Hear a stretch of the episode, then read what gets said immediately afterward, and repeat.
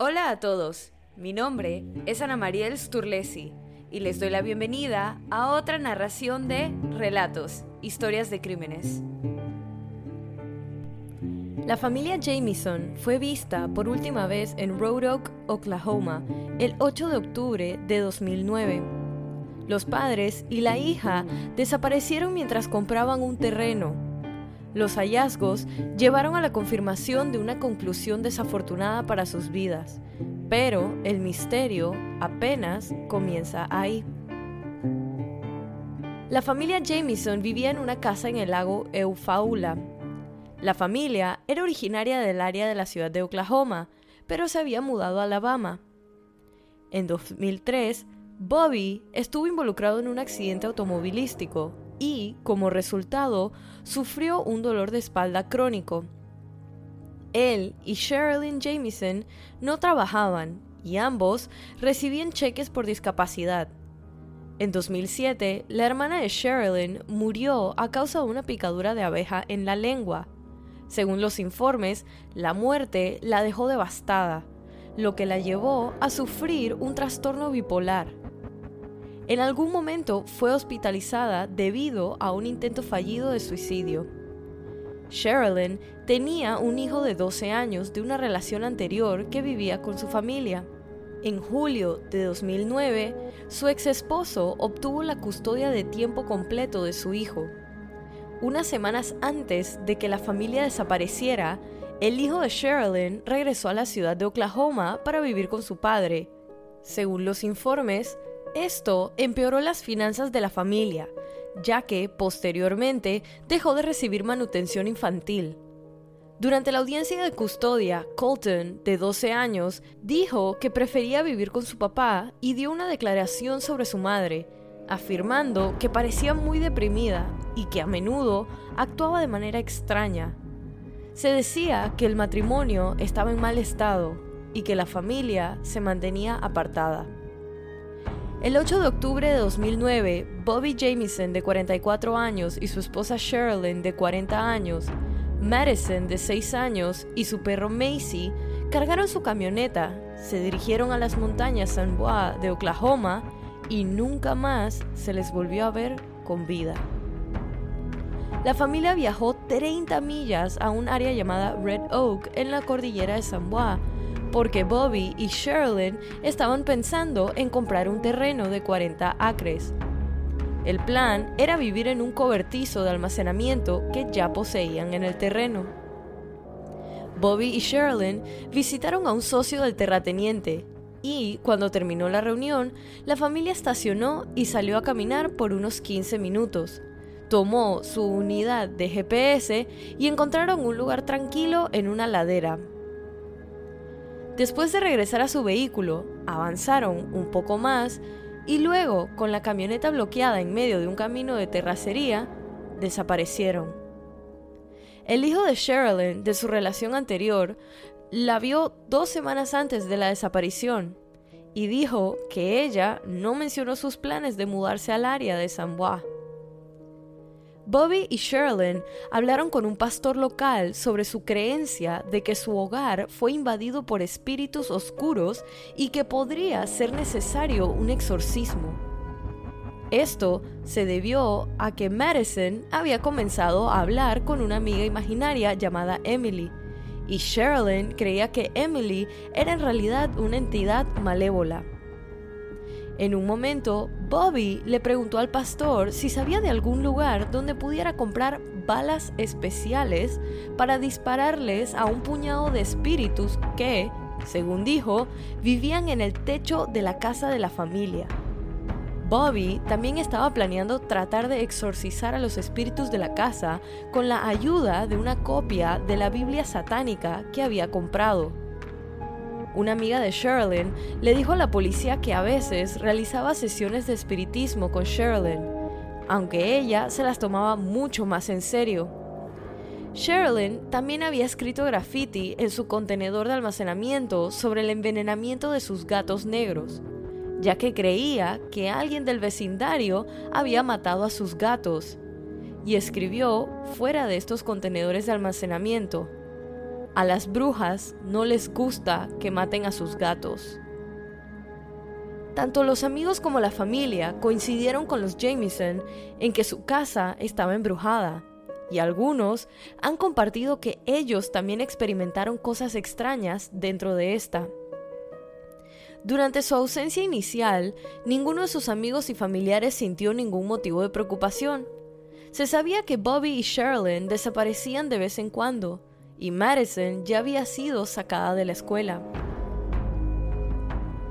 El sábado 17 de octubre de 2009, 10 días después de las desapariciones, cazadores se encontraron con el automóvil abandonado de los Jameson en el condado de Latimer, al noroeste de Red Oak, y llamaron a la policía para denunciar el vehículo. Inicialmente, la policía asumió que el vehículo había sido robado, ya que el informe sugería que el auto solo había estado en el borde de la carretera durante unas horas. Aunque más tarde, ese mismo día, el mismo cazador volvió a llamar para confirmarle a la policía que lo había visto allí abandonado durante varios días. Estaba aproximadamente a una hora en coche desde la casa de los Jameson. La familia no se veía por ninguna parte, a pesar de una gran búsqueda en el área alrededor del auto.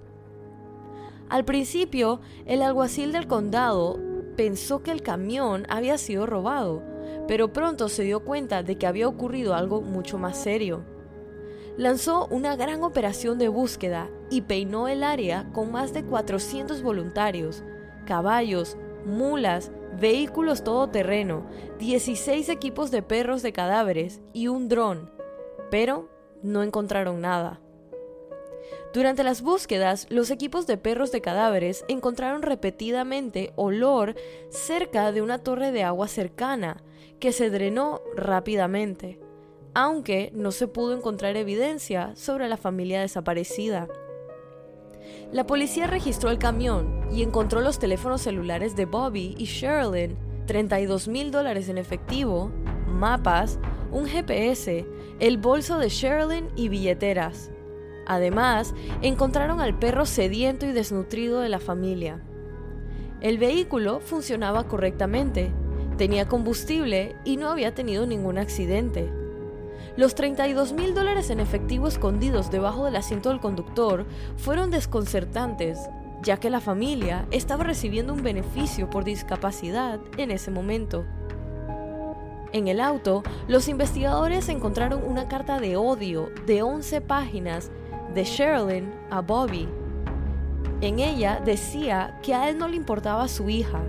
Enumeró todas las cosas que odiaba de Bobby, incluido que era un solitario y un ermitaño, y escribió que quería el divorcio.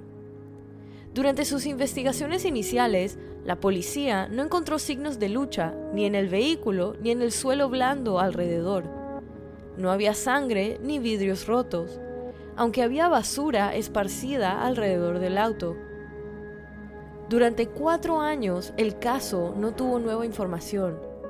Así fue hasta que el 16 de noviembre de 2013, a solo 2.7 millas de donde se encontraba el auto, unos cazadores descubrieron los restos óseos de dos adultos y uno de una persona más pequeña, estaban en el área de Smokestack Hollow de Panola Mountain. El área era extremadamente remota y los tres cuerpos estaban severamente descompuestos y los restos consistían en tres cráneos, varios huesos y fragmentos de huesos, zapatos de una de las víctimas y algunos retazos de ropa. Las pruebas forenses confirmaron ocho meses después que los restos eran de Bobby Sherilyn y Madison Jamieson.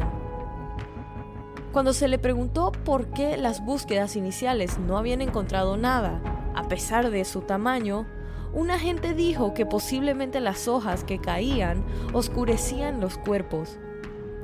Debido a la extensa descomposición que se había producido en los cuatro años desde su desaparición, se consideró imposible determinar la causa de muerte, aunque uno de los cráneos el de Bobby tenía un pequeño orificio que inicialmente se sospechó que era una herida de bala.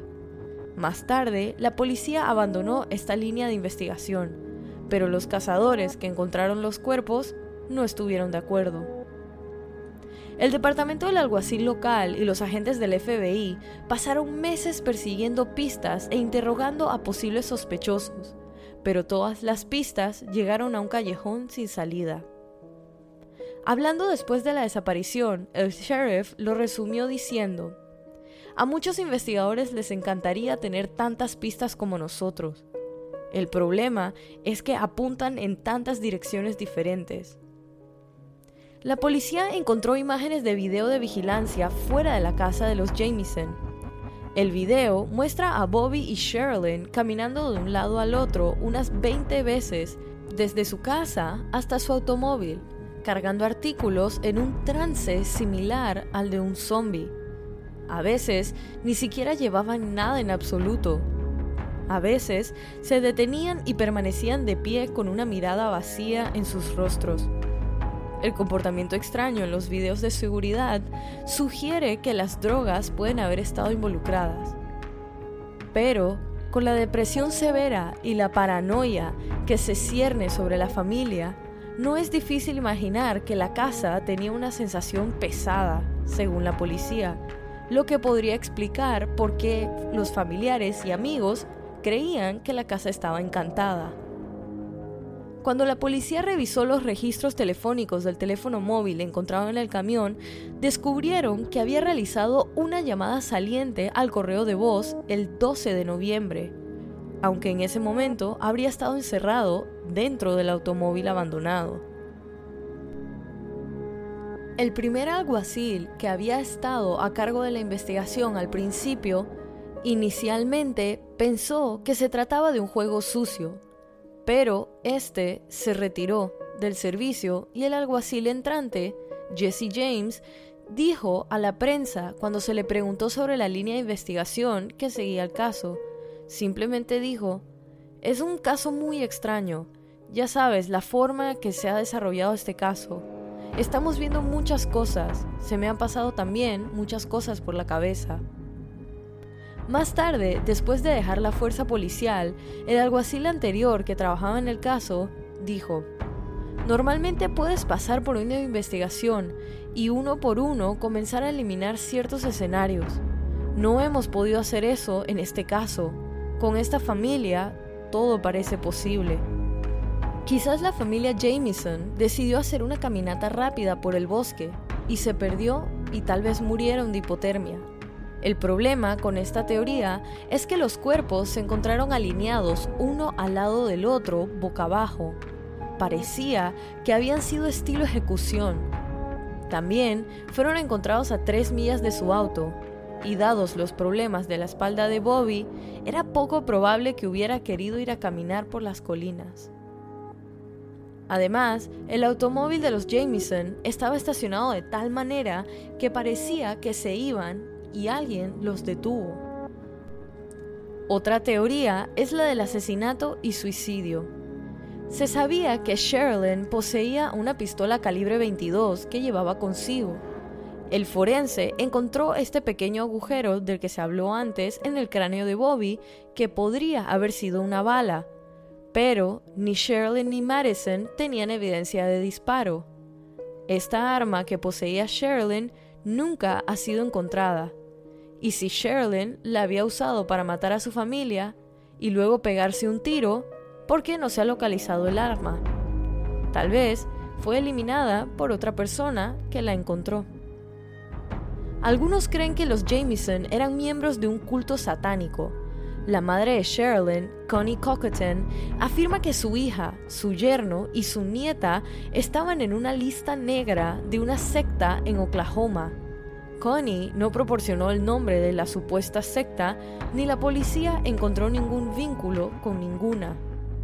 Otros piensan que tal vez fue un negocio de drogas que salió mal. El área de Oklahoma donde vivía la familia Jameson así como el área al que esperaban mudarse en las montañas de San Bois, es conocida por su actividad de drogas, en su mayoría laboratorios de metanfetamina. Bobby había denunciado recientemente a alguien en el área por tener uno de estos laboratorios. En el video de vigilancia donde se ve a Bobby y Sherilyn empacando su camioneta en un estado de trance, los dos también se ven delgados, demacrados y enfermos. Las drogas también explicarían la gran suma de dinero encontrada en el auto. El abuso de drogas también podría explicar el comportamiento errático de la pareja. Una teoría es que los Jamieson se encontraron con actividades ilegales de drogas, vieron más de lo que se suponía que debían ver y fueron asesinados para mantenerlos callados. Pero, después de un registro en la casa, la policía no encontró evidencia de que estuvieran tomando drogas o cualquier sustancia ilegal. Tal vez la raza fue una de las razones de su asesinato. Antes de la desaparición de los Jameson, un amigo de la familia, llamado Kenneth Bellows, se quedó con la familia por un tiempo.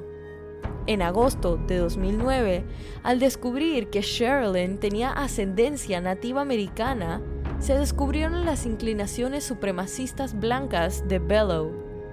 Estallaron discusiones entre los dos que dieron como resultado que Sherilyn disparara su pistola al suelo a los pies de Kenneth. Sherilyn le apuntó con un arma y lo obligó a largarse de su casa. El hombre tenía una coartada sólida, por lo que la policía lo descartó como sospechoso pero al menos es posible que tuviera verdaderas conexiones con los supremacistas blancos y que el nombre de Sherilyn terminara en una lista negra. Era posible que alguien hubiera secuestrado a la familia para poder llevarse a Madison. Cuando la policía examinó el teléfono de Bobby encontrado en el auto, encontraron una última foto de Madison tomada en la montaña Amigos y familiares creen que no fue tomada por los padres de la niña, porque dicen que en la imagen Madison mira hacia otro lado de la cámara, se ve infeliz y tiene los brazos cruzados. Si ese hubiera sido Bobby o Sherilyn, ella no se habría visto así, afirmaban amigos y familiares. Es debatible si realmente se ve lo suficientemente infeliz como para determinar si la foto prueba algo. Y por último, el pastor de la familia, Gary Brandon, le dijo a la policía durante la investigación inicial que la familia había estado involucrada en una guerra espiritual y que tanto Bobby como Sherilyn le habían dicho que habían visto espíritus en su casa. Sherilyn dijo que los espíritus de una familia muerta hace mucho tiempo vivían con ellos. También mencionó el momento en que Bobby preguntó si podía comprar balas especiales para matar espíritus. Lo único que se encontró cerca del automóvil de la familia que podría confirmar esta teoría fue un automóvil destrozado que los lugareños usaban como blanco de tiro y tenía mensajes satánicos escritos, pero nunca se vinculó con la muerte de los Jameson. Es posible que nunca sepamos realmente qué le sucedió a la familia.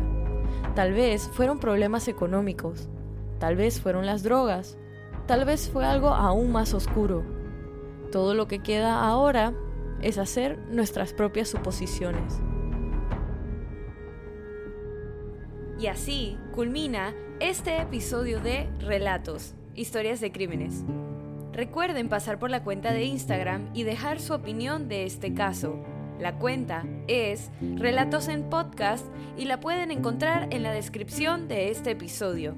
Si te gustó este relato, suscríbete o síguenos en la plataforma de tu preferencia que utilices para escuchar los episodios. Y no dudes en dejar una calificación y comentarios. Mi nombre es Ana Mariel Sturlesi y muchas gracias por acompañarme en esta narración nuevamente. Y bienvenido si es tu primera.